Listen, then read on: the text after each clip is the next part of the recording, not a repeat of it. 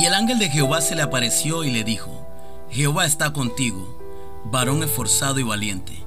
Y Gedeón le respondió, Ah, Señor mío, si Jehová está con nosotros, ¿por qué nos ha sobrevenido todo esto?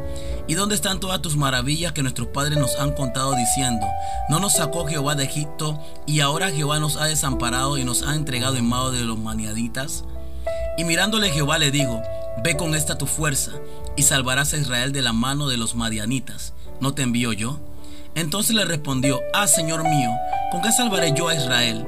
He aquí mi familia es pobre Manasés y yo el menor de la casa de mi padre. Jehová le dijo, ciertamente yo estaré contigo y derrotarás a los madianitas como a un solo hombre. El ganador del Premio Internacional de Escritores de Suspenso y escritor de un bestseller titulado Argumento y Estructura, James Scott Bell, nos deja el siguiente pensamiento. Dios creó el mundo en seis días. En el séptimo día descansó. Al octavo día comenzó a recibir quejas y no se ha detenido desde entonces. En el pasaje que compartimos encontramos a un personaje llamado Gedeón, miedoso y temeroso, el más pequeño de su casa, de la familia más débil y pequeña de la tribu de Manasés, pero que a pesar de esa hoja de vida tan poco prometedora, vemos que eso solo era lo que sus ojos veían y cómo la gente lo catalogaba, pero Dios lo vio esforzado y valiente. Y que en el versículo 11, al único que vio con la disposición por lo menos de esconder el trigo fue a él. Tal vez no era algo tan notable o portentoso, pero eso fue lo que Dios necesitó. Alguien que se atreviera a hacer algo diferente, aunque fuera tan solo un poco. Aunque fuera él solo, ¿cuánto más podría lograr si Dios le dijo que estaba con él? Aleluya. Hoy en día, al igual que Gedeón, nosotros mismos nos limitamos.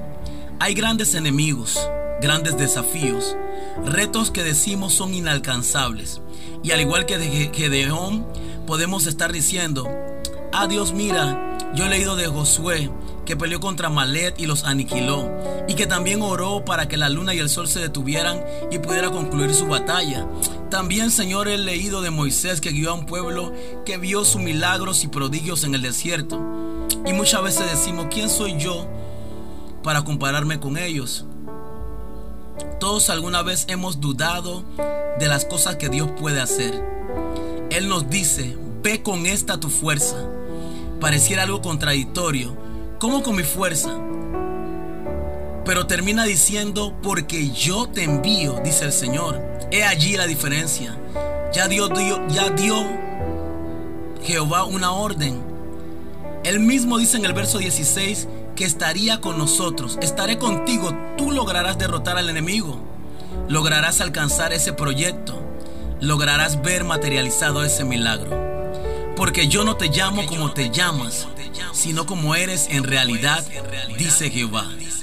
Bendiciones.